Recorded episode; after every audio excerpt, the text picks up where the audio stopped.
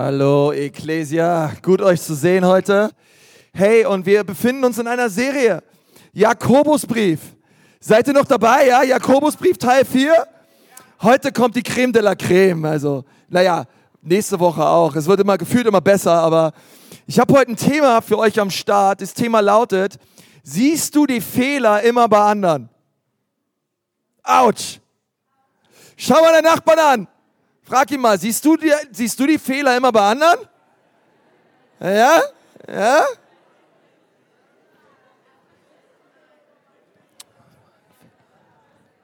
Vielleicht schaut der dich an und sagt, es war ein Fehler, mich das gefragt zu haben, ja? Äh, keine Ahnung. Aber ich glaube, ich glaube, wenn es um Konflikte lösen geht, wenn es darum geht, kaputte Beziehungen wiederherzustellen, oh, ich glaube, da haben wir alle Baustellen, oder? Ich glaube, keiner ist hier und sagt, ey, Konflikte lösen, ey, das liebe ich, ey. Oh, ich liebe Konflikte lösen. Ich liebe es, die kaputten Beziehungen in meinem Leben anzugehen. Also morgens, wenn ich aufstehe, das ist das allererste, was ich tun möchte. Und ich glaube, wir alle sind irgendwo gehemmt, haben Ängste, uns fehlt der Mut, Konflikte aktiv anzugehen, aktiv dabei zu sein, Frieden zu stiften. Und doch ist es das, wozu Gott uns beruft. Und doch ist genau das das, was Gott von dir und von mir möchte. Und auch an diesem Sonntag, letzte Woche habe ich über das Thema geredet, meine Worte, meine Zukunft. Heute geht es darum, Konflikte zu lösen, kaputte Beziehungen anzugehen.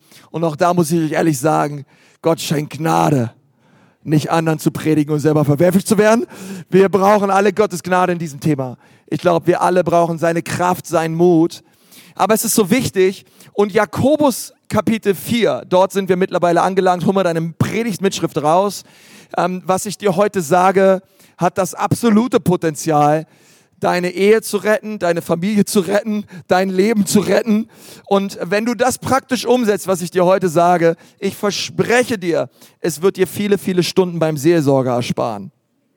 Sag mal, yes, Halleluja. Äh, es ist wirklich so. Und deswegen schreib dir die Sachen auf. Es liegt ein Stift auf deinem Platz. Hol irgendwas anderes raus, ein Lippenstift, irgendwas. Schreib einfach mit. Weil ich glaube, das, was ich dir heute sage, ähm, ist ein echt ein wichtiges Thema. Ein ganz wichtiges Thema. Weil ich glaube, die wenigsten hier würden sagen, hey, Konflikte lösen liegt mir, darüber habe ich schon viele Predigten gehört. Ich weiß gar nicht, wann wir hier mal über dieses Thema Konflikte lösen geredet haben. Ich glaube noch nie. Und die Bibel ist voll davon.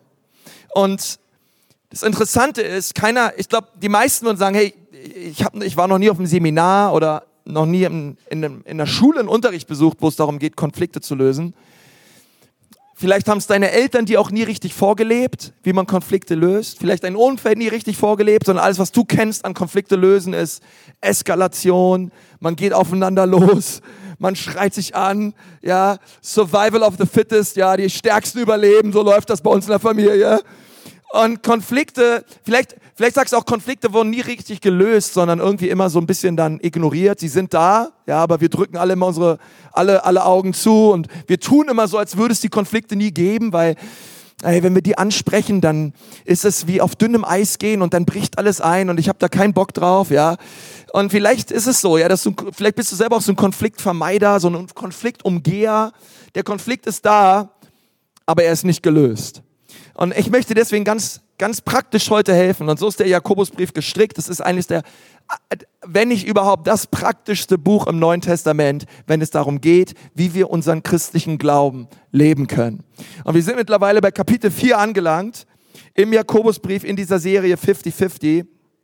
Mit dem, Fehl, mit dem Thema siehst du die Fehler immer beim anderen.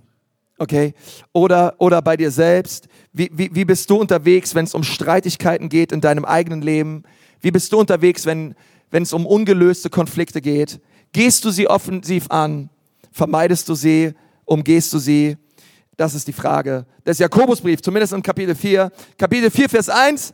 Wenn du dabei bist, sag mal, ich bin dabei. Okay, Verse 1 und 2 sind so wichtig. Da sagt Jakobus, wieso gibt es denn bei euch so viel Kämpfe und Streitigkeiten? Ja, Streitigkeiten können ja wirklich auch wie Kämpfe sein, oder? Ja, da hast du das Gefühl, du bist beim Boxkampf. So viele auch noch. Viele Kämpfe und Streitigkeiten. Und diese Frage ist so wichtig, denn Jakobus stellt diese Frage Christen. Das ist eine Frage, die er in die Gemeinde Jesu hineinstellt. Also der ist total empört darüber, wie das sein kann, dass jemand verändert wurde durch Jesus, das Kreuz und die Kraft der Vergebung Jesu erlebt hat und trotzdem streitet, streitsüchtig ist, zurückhaut, Kämpfe führt. Jakobus, der ist da völlig empört drüber und der kann das nicht verstehen. Wie kann ein Christ, der von Jesus verändert wird, wurde in so vielen ungelösten zwischenmenschlichen Streitigkeiten leben? Das war für den völlig unverständlich. Vielleicht geht's dir auch so. Kommt nicht alles daher, dass in euch, sagt mal in euch, in euch die Leidenschaften und Triebe um die Vorherrschaft kämpfen? Gemeint ist das Fleisch, unsere egozentrische Natur, Vers 2, ihr wollt alles haben und werdet nichts bekommen. Ihr seid voller Neid und tödlichem Hass. Doch gewinnen werdet ihr dadurch nichts. Eure Streitigkeiten und eure Kämpfe nützen euch gar nichts. Und das bringt Jakobus an, er bringt es hinein in diesem Kapitel 4 und er redet dort mit der Gemeinde drüber. Und du wirst da viele Worte finden wie Streitigkeiten, das Wort kommt öfter vor, Hass, Lust, Neid, Lieblosigkeiten. Und er bringt so all diese Dinge vor und er, und er steht wirklich da und er sagt, ich kann es nicht verstehen, dass ich dieses Thema überhaupt mit der Gemeinde Jesu besprechen muss. Weil ich meine, wir alle wissen, da draußen gibt es viele Konflikte, es gibt viele Kriege, es gibt viele Auseinandersetzungen. Aber wenn es einen Ort geben sollte, wo Frieden gestiftet wird, wo man mit Herzlichkeit und Liebe miteinander umgehen sollte, dann in der Church, dann in der Kirche, dann mit Menschen, die Jesus erlebt haben. Kann irgendwer dazu mal Amen sagen oder zumindest so tun, als würdest du das gut finden, was ich sage. Okay, das ist einfach so. Ähm, und ich glaube, dass du hier sitzen kannst jetzt in dieser Predigt und du kannst die anderen denken, oh Mann, jetzt dieses Thema.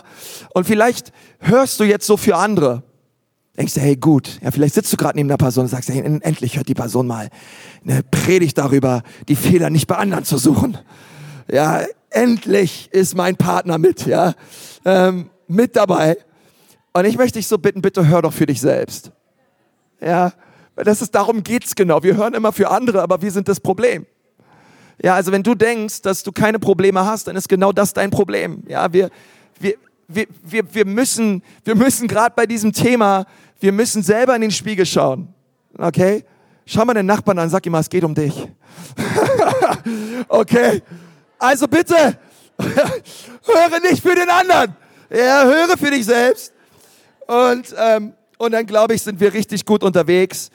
Und es ist egal, ob du Konflikte hast mit deinen Eltern, mit deinen Geschwistern, mit deinem Ehepartner, mit deinem Ex-Partner, mit deinen Arbeitskollegen. Ich glaube, dieses Thema und diese Punkte sind für jeden Einzelnen von uns relevant und wichtig. Okay? Und deswegen lass uns darüber reden. Ich möchte dir zunächst drei Punkte geben für deine Predigtmitschrift. Ähm, warum, ja, das Licht ging jetzt hier oben an, weil es besonders für die Gruppe hier vorne wichtig ist. Warum, keine Ahnung, warum das jetzt an, ähm, warum es, äh, okay, ähm, warum es wichtig ist, dass wir Konflikte angehen. Erstmal drei Punkte, warum es überhaupt wichtig ist, weil du sagst, Vielleicht sitzt du hier und sagst, es ist nicht für mich, das ist nicht für mich wichtig. Vielleicht sitzt du hier auch und du lebst momentan nicht in einem offenen Konflikt. Okay? Aber der Tag kommt. Du kannst die, kannst die ganze Menschheit in drei Kategorien einteilen. Menschen, die momentan in einem Konflikt sind, Menschen, die momentan aus einem Konflikt kommen und Menschen, auf denen der Konflikt direkt um die Ecke wartet. Okay? Eins, zwei oder drei. Du kannst sie aussuchen. Okay, aber das Thema, ich verspreche dir, wenn es momentan nicht aktuell ist, es wird aktuell werden. Wie ungeklärte Konflikte mir schaden. Okay? Wie sie mir schaden, wenn ich sie nicht angehe. Erster Punkt, sie blockieren meine Gemeinschaft mit Gott. Sie blockieren meine Gemeinschaft mit Gott. Das ist der allererste Punkt, der ist wichtig. Und du kannst die Bibel sagt, du kannst nicht aufrichtig mit Gott leben und unaufrichtig mit anderen Menschen leben. Das geht nicht. Wir können nicht sagen, dass wir Gott lieben und wir leben in Streit mit unseren Brüdern und mit unseren Schwestern. Das passt beides nicht zusammen. Unsere horizontale, unsere horizontalen Beziehungen miteinander und unsere vertikale Beziehung zu Gott hat eine Kreuzung. Und an diesem Punkt, das ist der Punkt, wo Gott sagt, hey, genau an diesem Punkt, wo beides, mit, wo beides zusammentrifft, das ist genau der Punkt, wo es eben genau nicht geht. Wo du sagen kannst, ich bin Gott nahe, aber um Menschen mache ich einen großen Bogen. Ich bin Gott nahe, aber da gibt es so einzelne Leute, mit denen lebe ich in Streit, um die mache ich einen großen Bogen. Die sind auf der Straßenseite kommen sehe, da wechsle ich die Straßenseite. Und, und die Bibel sagt, das passt nicht zusammen. 1. Johannes 4, Vers 20 sagt das ganz klar. Sollte nun jemand behaupten, ich liebe Gott, ich liebe dich, Herr, oh Herr, ich liebe dich, Herr. Schaut, mir, schaut mich an, wie sehr ich den Herrn liebe. Oh, ich liebe den Herrn und dabei seinen Bruder und seine Schwester hasst. Ja? Und, und ich denke immer, ja, Hass, das ist so ein schweres, so ein, so ein, so ein Wort. Also Hass, also richtig hassen tue ich den nicht, ich kann den nur nicht ausstehen. Ja? Äh, dann nimm einfach nicht ausstehen oder lieblos sein oder nicht mögen oder nicht ausstehen können, mach es, wie du willst. Dann sagt die Bibel, dann ist er ein Lügner. Ja, dann ist er ein Lüger. Ähm, wenn er schon seine Geschwister nicht liebt, die er sehen kann, wie will er dann Gott lieben, den er nicht sieht? Ist unmöglich. Weißt du, dass es einfacher ist, Gott zu lieben als deine Geschwister? Ja, weil Gott ist gut drauf. Unser Vater im Himmel ist Liebe pur, voller Güte, voller Sanftmut, voller Freundlichkeit. Mein Mitmensch aber nicht. Der ist nicht immer gut drauf, der ist auch nicht voller Sanftmut und voller Liebe. Es ist viel leichter, Gott zu lieben als Menschen. Aber ich kann nicht sagen, dass ich Gott liebe und gleichzeitig lebe ich in Streit mit anderen Menschen. Ähm, das geht nicht. Und Gott, und Gott ruft uns aus, ähm, aufzustehen und zwischenmenschliche Konflikte anzugehen. Ich kann nicht sagen, ich lebe so mit Gott und so mit anderen Menschen. Zweiter Punkt, also der erste Punkt ist, es blockiert meine Gemeinschaft mit Gott. Und der zweite Punkt ist, es, sie verhindern, dass meine Gebete erhört werden. Wenn ich in offenen, ungelösten Konflikten lebe mit anderen Menschen, hört Gott meine Gebete nicht. Gibt es einen, einen ganz bekannten Vers aus 1. Petrus 3, Vers 7. Ebenso gilt für euch Männer, euer Verhalten gegenüber euren Frauen soll von Achtung geprägt sein. Begegnet ihnen verständnisvoll, damit eure Gebete nicht verhindert werden. Die Bibel sagt, dass, lieber Mann, dass wenn du in in einem ungelösten, offenen Konflikt lebst mit deiner Ehefrau, du sie nicht achtest und ihr nicht mit der Liebe begegnest, mit der du ihr begegnen solltest, und du fängst an zu beten, dann macht Gott, oh, aber Herr, ich habe doch Sorgen, ich habe doch Nöte. Herr, greif ein. Und Gott hört dich nicht. Gott, Gott wird nicht deine Gebete erhören. Und das ist dramatisch, oder? Das ist dramatisch. 1. Petrus 3, Vers 7 ist ein dramatischer Vers, aber den kannst du auswendig lernen, lieber Mann. Und ich möchte mal sagen, liebe Frau auch, weil es ist genauso falsch, deinen Mann so zu behandeln. Ähm, beides gehört zusammen. Und, und ich möchte dir sagen, hey, es steht und fällt damit mit diesem Thema. Dieses Thema ist wichtig, okay? Es ist nicht eine Lappalie, es ist nicht eine Nebenstraße der Schrift, sondern Gott ist sehr, sehr daran interessiert, dass du deine ungelösten Konflikte klärst, weil er möchte deine Gebete erhören, aber er kann es nicht, wenn du es nicht tust.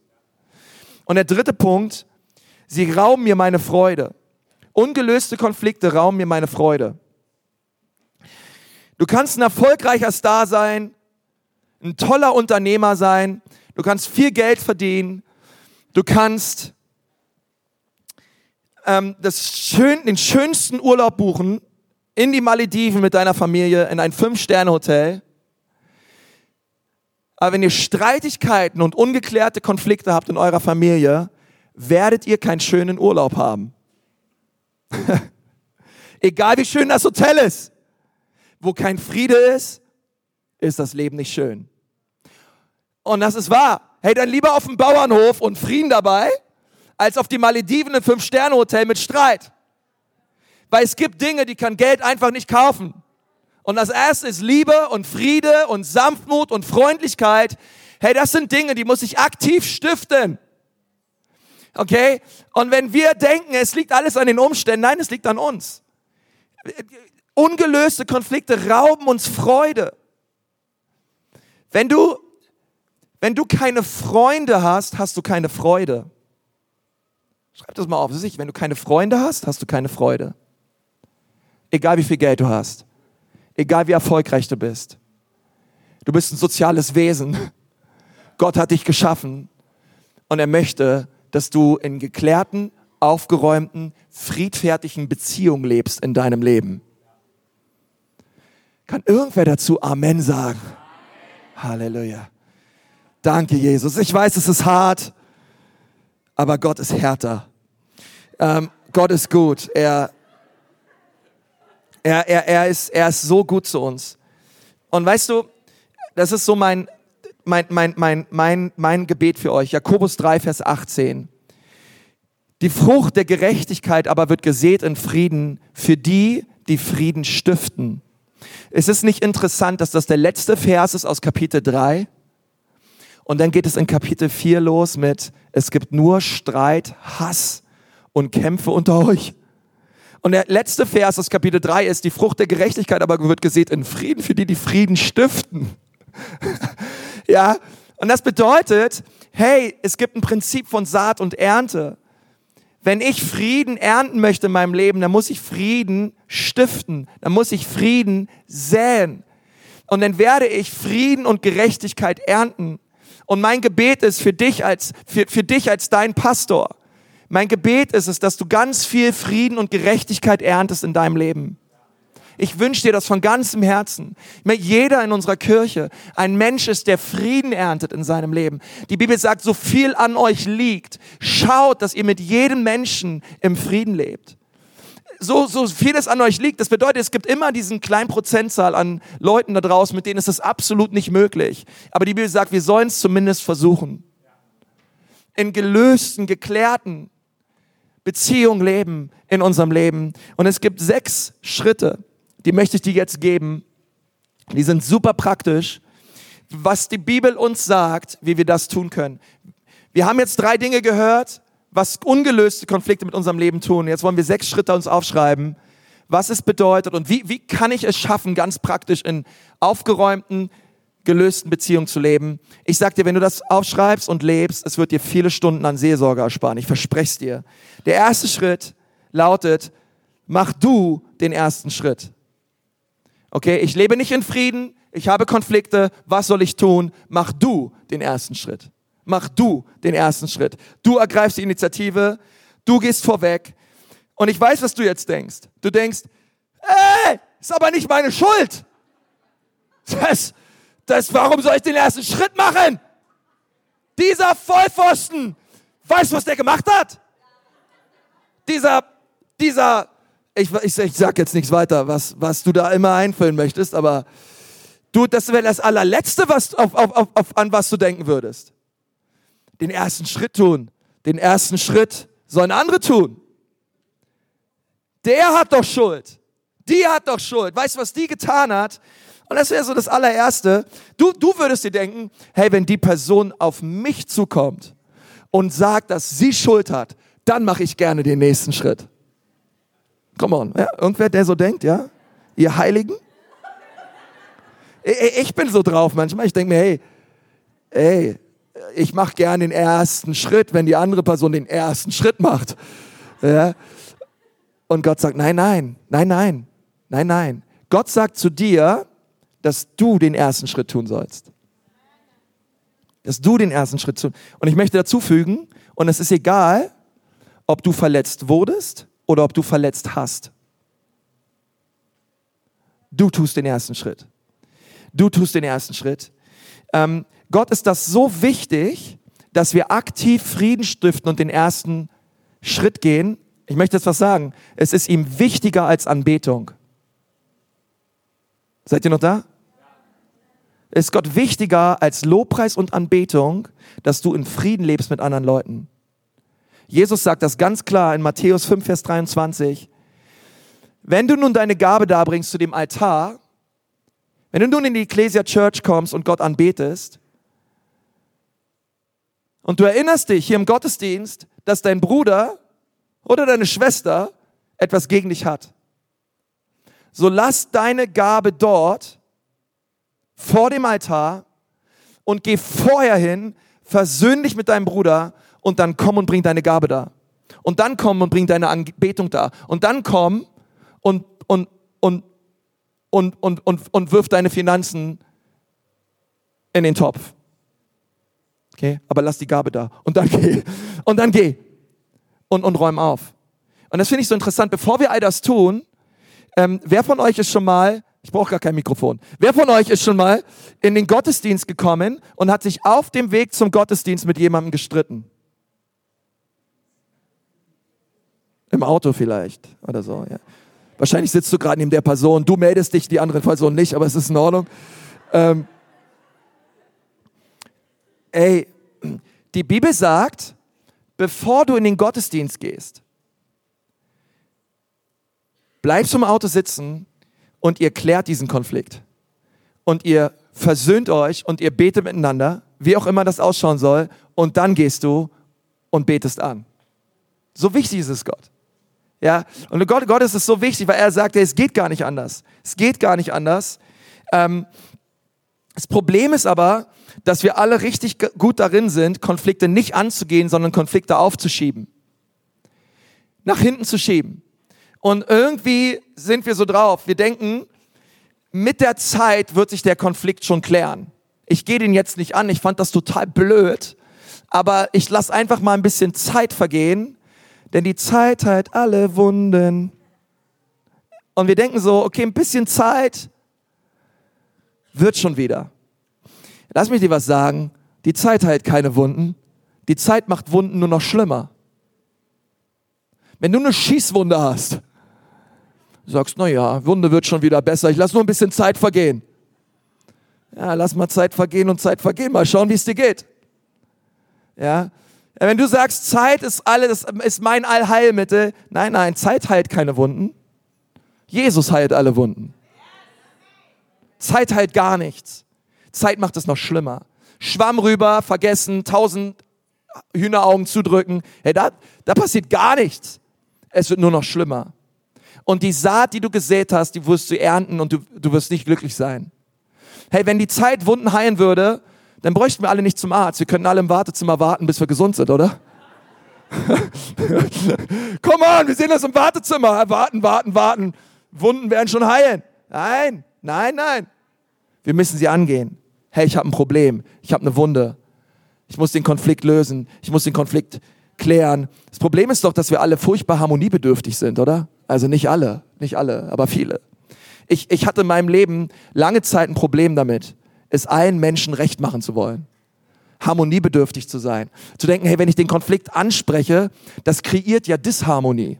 Das kreiert jetzt eine Atmosphäre, die will ich eigentlich gar nicht. Da ist irgendwie komisch jetzt. Ja, und da habe ich jetzt nicht so richtig Bock, das anzusprechen oder das zu klären. Ich will jetzt auch nicht den ersten Schritt machen, ich warte einfach. Aber nichts klärt sich. Nichts wird besser. Und wir merken, wir haben nicht nur einen offenen Konflikt, sondern da kommt noch ein zweiter offener Konflikt dazu und ein dritter und ein vierter. Und nichts wird besser. Weißt du, in Beziehung gibt es immer zwei Typen. Es gibt Stinktiere und es gibt Schildkröten. Stinktiere und Schildkröten. Stinktiere, wenn sie einen Konflikt haben, dann stinken sie den Raum zu. Kennst du so Leute vielleicht? Vielleicht bist du so jemand, ich weiß es nicht. Ähm, aber wenn du ein Stinktier bist, dann lässt du jeden wissen, dass es dir nicht gut geht. Jeder weiß es. Wenn es dir nicht gut geht, geht es allen nicht gut, weil du ziehst sie alle mit hinunter in deinen Graben. Ja. Du willst nie alleine leiden, du willst das andere mitleiden. Und so bist du. Und dann gibt es Schildkröten. Schildkröten sind genau das Gegenteil. Die ziehen sich zurück, ja, in ihren Panzer. Ja, die wurden, die wurden beleidigt, die, die wurden angegangen, die wurden angefahren und ihr Schutzmechanismus, ich ziehe mich zurück in meinen Panzer und hoffe, dass alles besser wird. Ähm, und du kannst dir jetzt mal überlegen, wer du bist. Aber das Interessante ist, dass ich merke, dass ähm, Stinktiere meistens mit Schildkröten verheiratet sind.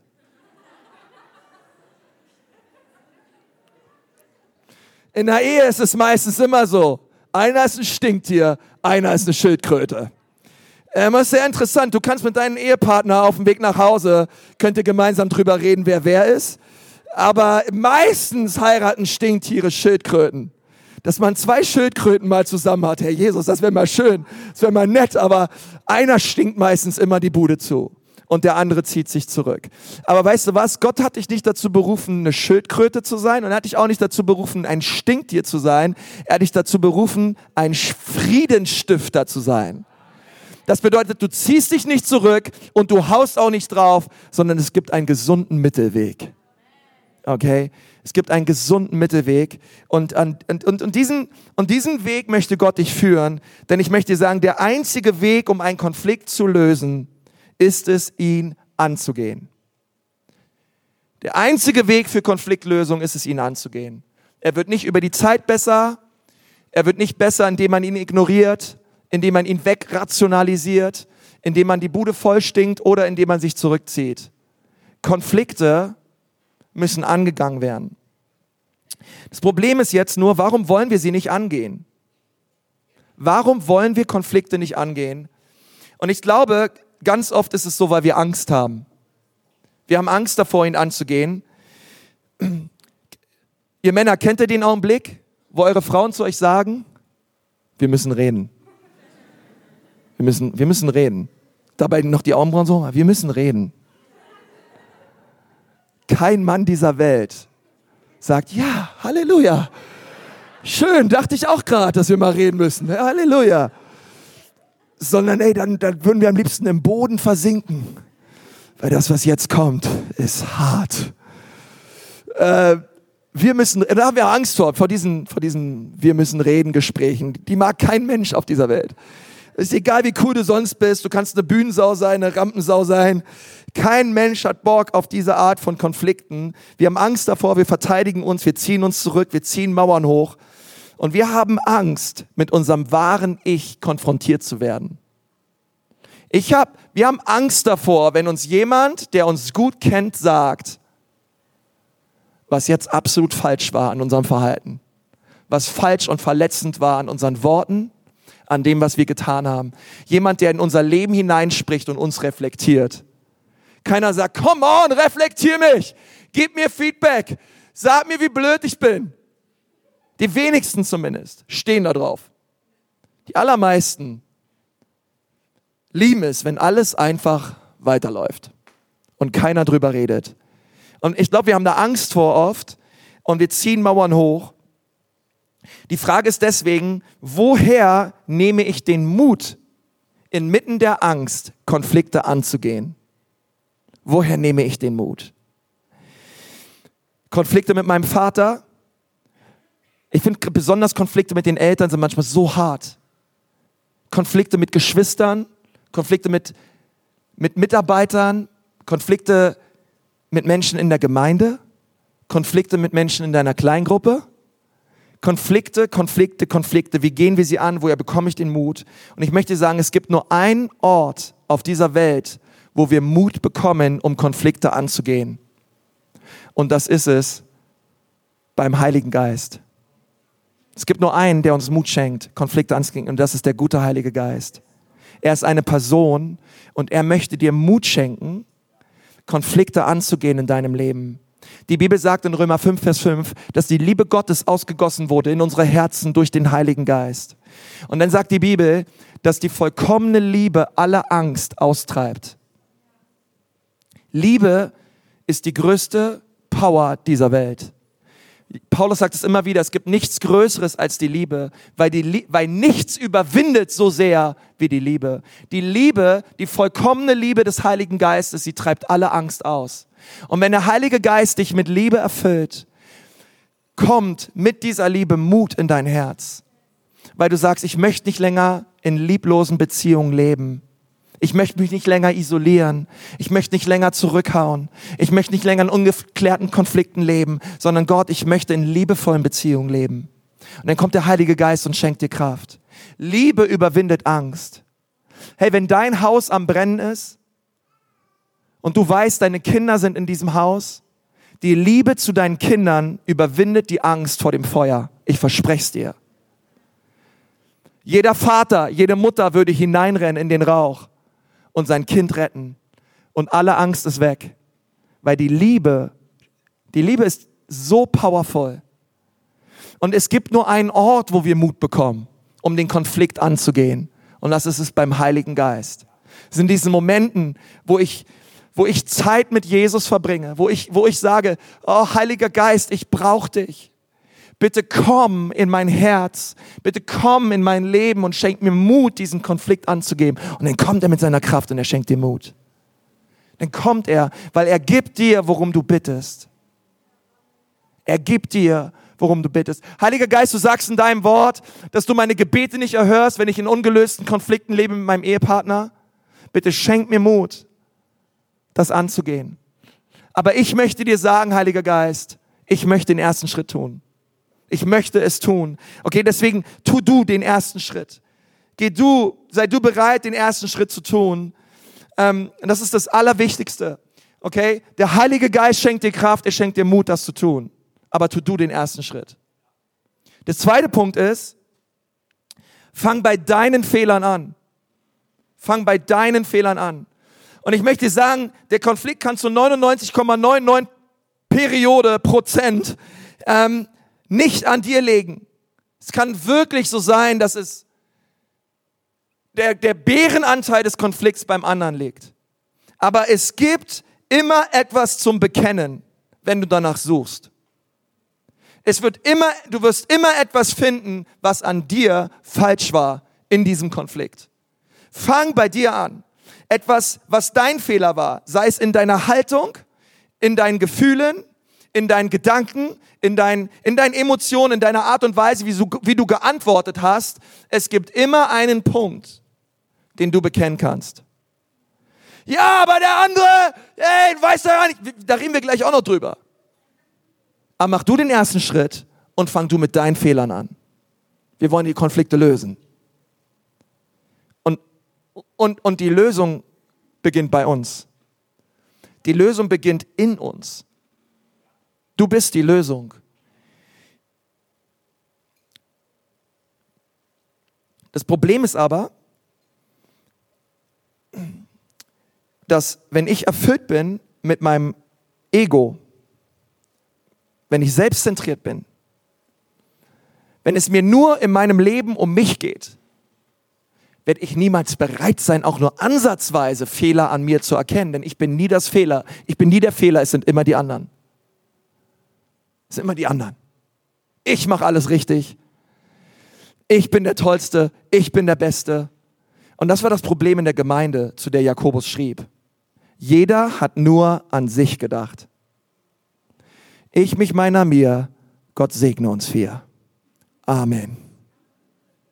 Und jeder betet dieses Gebet, jeder denkt an sich, jeder hilft sich, jeder, jeder ist nur an, jeder hält nur fest an seinen eigenen Interessen. Und dadurch kommen Streitigkeiten hinein, weil es immer die anderen sind. Aber die Bibel fordert uns auf, die Dinge anzugehen und mit unseren Fehlern anzufangen. Jakobus 4, Vers 1.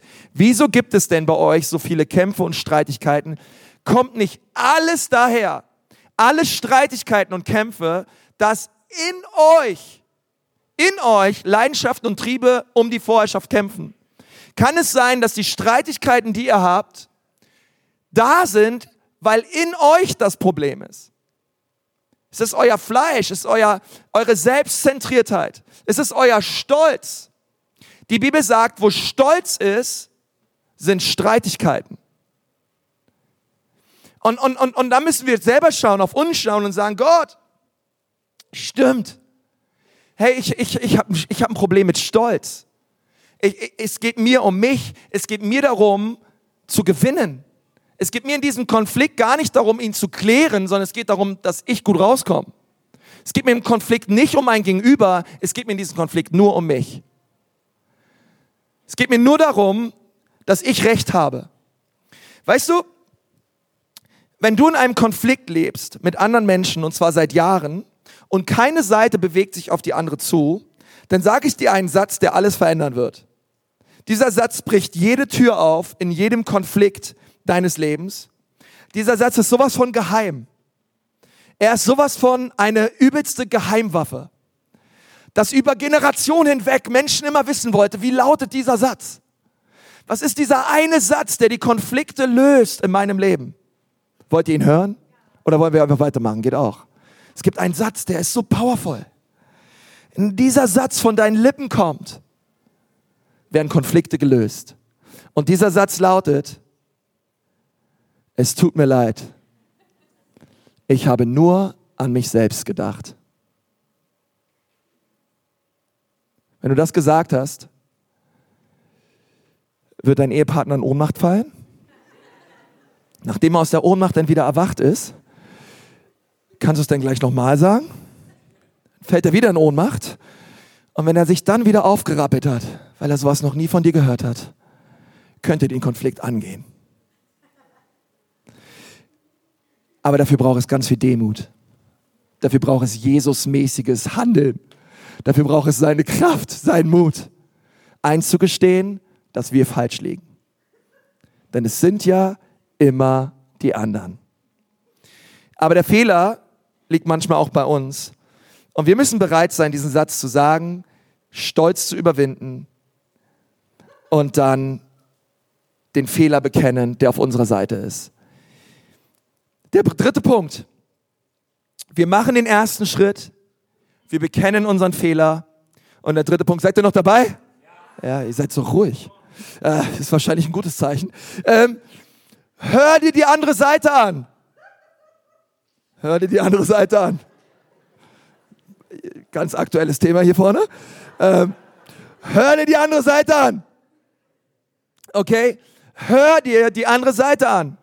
Okay, ich weiß, wir sind so richtig gut darin, in Konflikten unsere eigene Seite zu sagen. Sagen, was uns stört, sagen, was, was sie falsch gemacht haben. Aber hey, wie wär's, wenn wir uns Zeit nehmen, die andere Seite anzuhören? Besonders ihr lieben Männer, zuzuhören.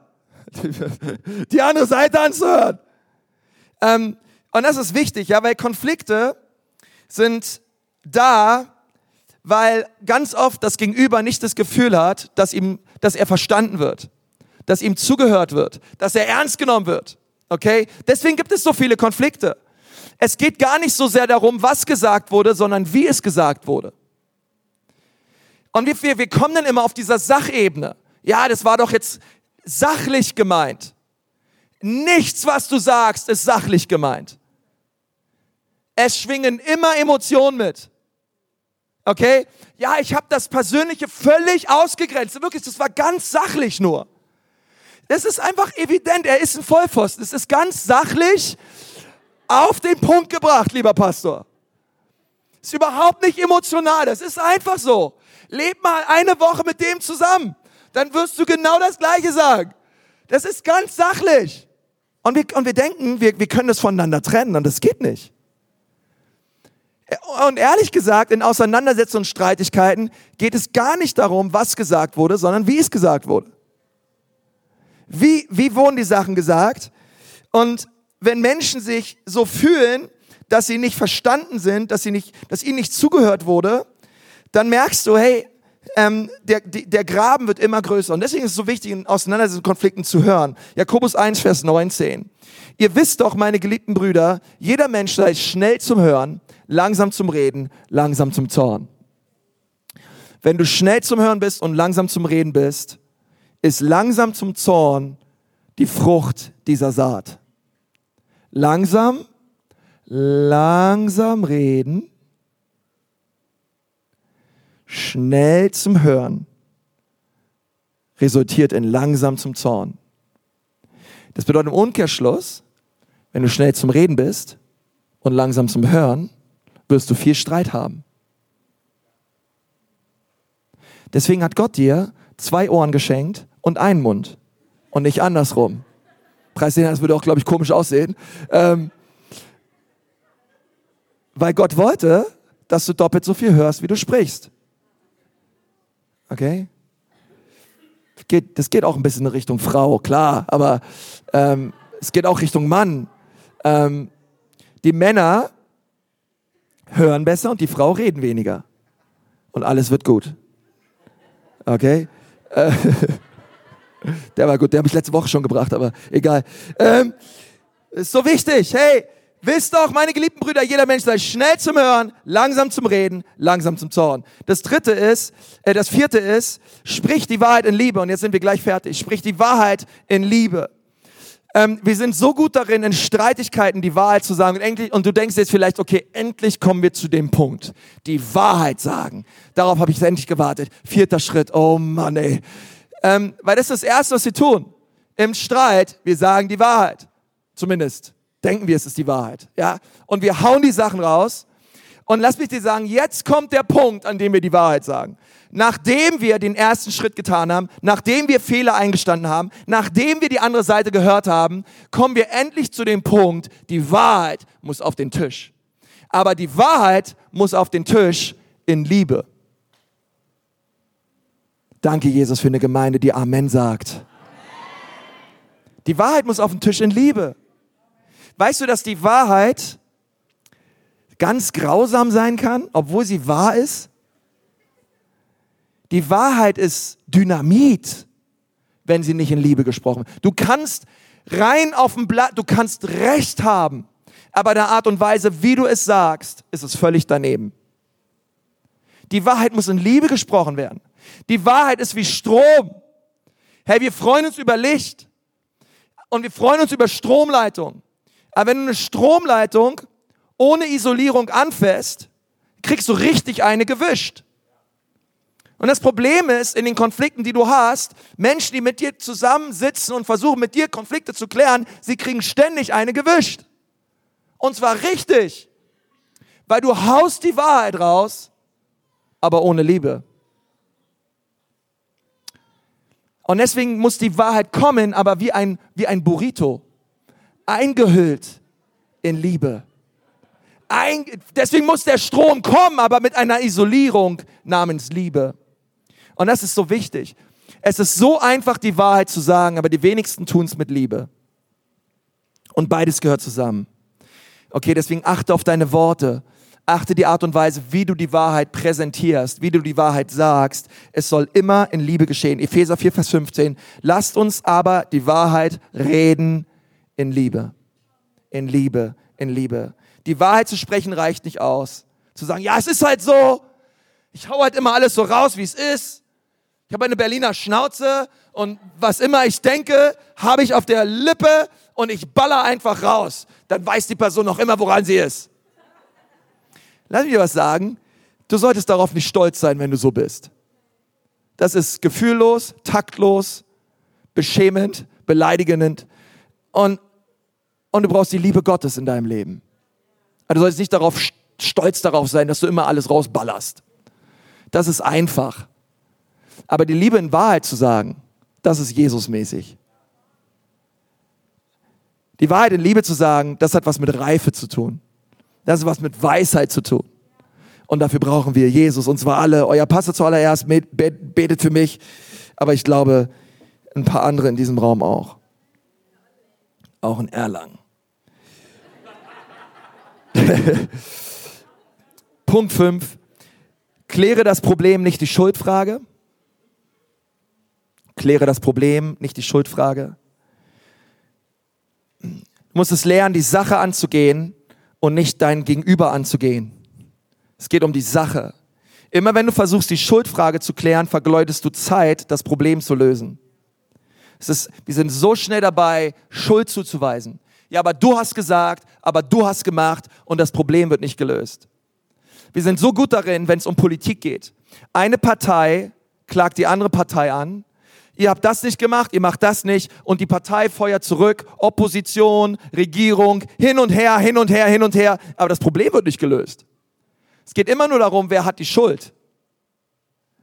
Und wenn wir immer versuchen, die Schuldfrage zu klären, wird sich das Problem nicht lösen. Der Fokus in, im Streit lösen ist das Problem. Wir wollen das Problem klären, wir wollen das Problem lösen. Ähm, und da ist es genauso wichtig, auf unsere Worte zu achten und die Wahrheit in Liebe zu sagen. Und das Sechste ist, und damit möchte ich aufhören, das Ziel ist Versöhnung, nicht Übereinstimmung. Das Ziel ist immer Versöhnung. Versöhnung bedeutet, dass wir in Frieden leben. Ich halte dir deine Verfehlung nicht länger vor und du mir auch nicht.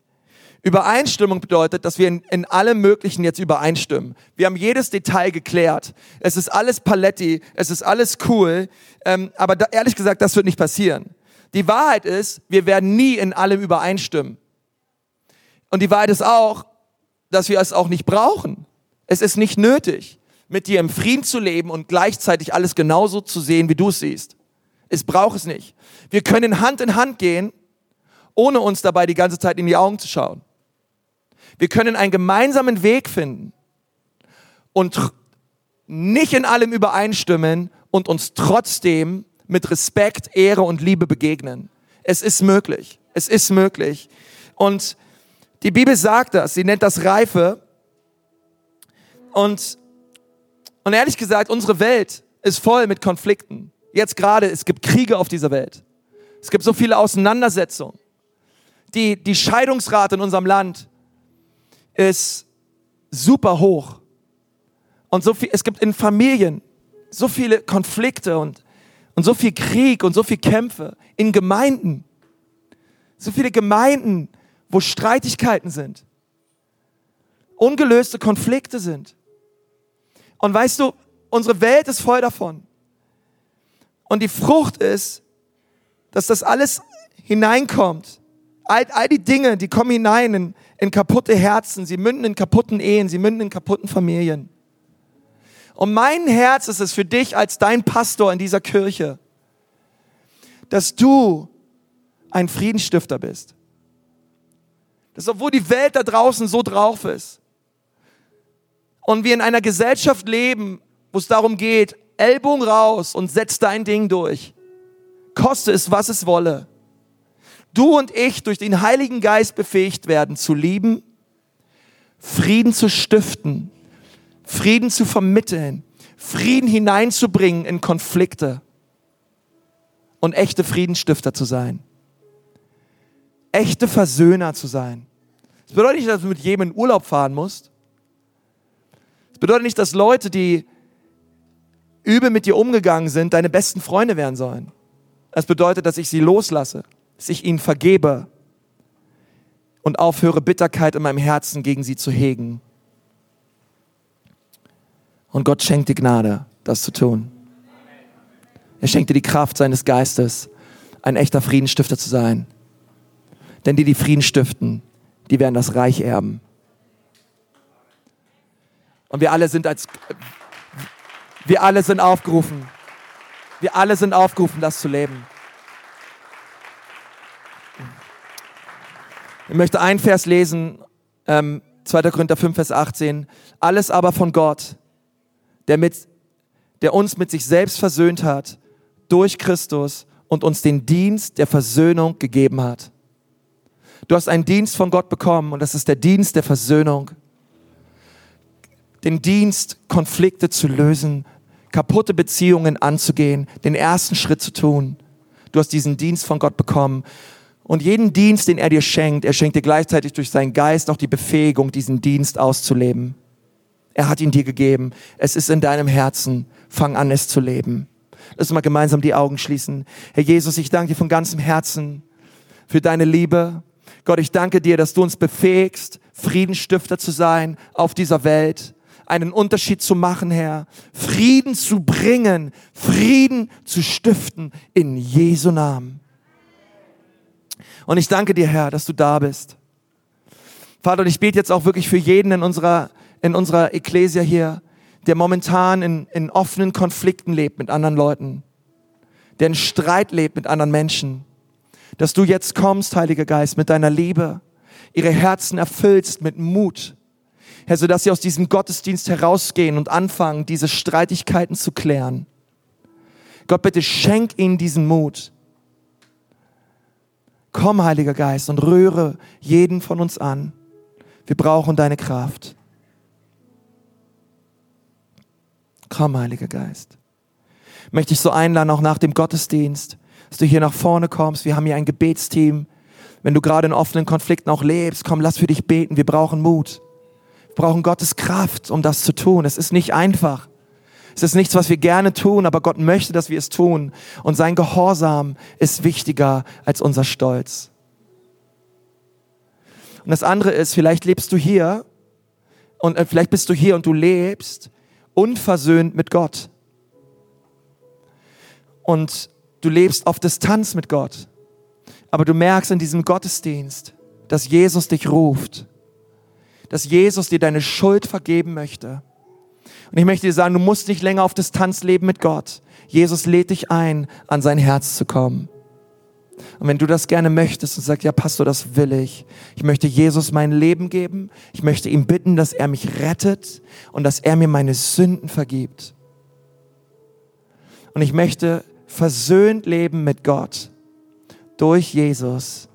Du brauchst du nicht aufstehen, du brauchst du nicht hier nach vorne kommen, aber gerade dort, wo du sitzt, kannst du im Gebet Antwort geben und sagen, Jesus, das möchte ich. Und ich möchte hier vorne auch gerne ein Gebet beten, ein Gebet der Lebensübergabe. Und wenn du möchtest, sagst und sagst, Pastor, bitte, bitte schließ mich in dieses Gebet mit ein. Ich möchte Jesus auch mein Leben geben und ich möchte zu ihm kommen. Hey, gerade dort, wo du sitzt, heb doch mal deine Hand und sag, ja bitte, bitte schließ mich in dieses Gebet mit ein. Ich möchte zu Jesus kommen. Ich möchte ihn bitten, dass er mich rettet. Danke, danke, danke, danke, danke, danke. Sind noch mehr Hände da? Leute, die sagen, Jesus, rette mich. Hey, super Entscheidung, danke. Dort hinten auch. Dank, danke, danke, danke. Oh Herr Jesus, ich danke dir für die Hände, die hochgehen. Ich danke dir für diese Menschen. Vater, ich bete, dass du auf, auf ihr Leben kommst mit deiner Versöhnung, mit deiner Liebe. Und Herr Jesus, ich bete, dass sie an diesem Tag das Steuerrad ihres Lebens loslassen und es dir übergeben.